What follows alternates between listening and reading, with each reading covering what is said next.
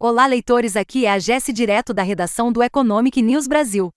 No mercado financeiro desta terça-feira, 3 de outubro, o dólar comercial registrou um avanço de 1,71%, sendo cotado a R$ 5,15. Enquanto isso, o dólar turismo elevou-se em 1,573%, alcançando R$ 5,359. Adicionalmente, o euro apresentou uma alta de 1,638%, chegando a R$ 5,398. A libra elevou-se em 1,77%, atingindo R$ 6,227. O peso argentino teve um crescimento de 1,72% e o Bitcoin apreciou 1,23%.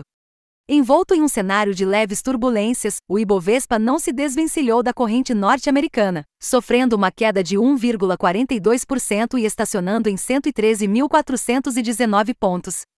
No setor de ações, algumas empresas se destacaram por suas altas e baixas. Dentre as que obtiveram alta estão Natura com 2,97%, Fleury com 2,17%, Suzano com 1,96%, JBS com 0,67% e Clabin com 0,59%. Já dentre as que apresentaram baixas temos Magazine Luiza com menos 8,46%, Casas Bahia com menos 7,94%, Pets com menos 6,52%, Apivida com menos 5,47% e Azul com menos 5,45%.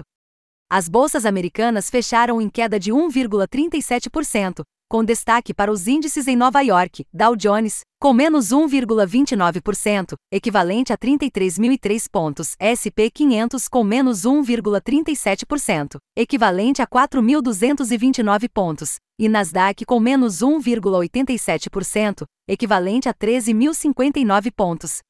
No panorama político-econômico, o presidente Lula sancionou sem vetos o projeto de lei do Desenrola, que prevê um teto para os juros do rotativo do cartão, marcando assim um contraponto às estratégias fiscais que vêm sendo desenvolvidas.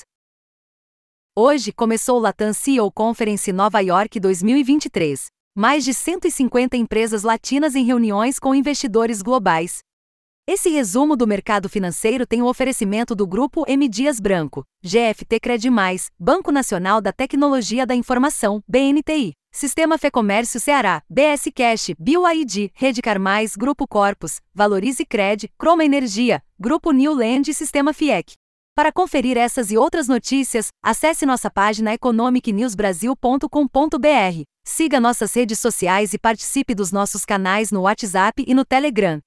Economic News Brasil, só notícias de valor. Até amanhã.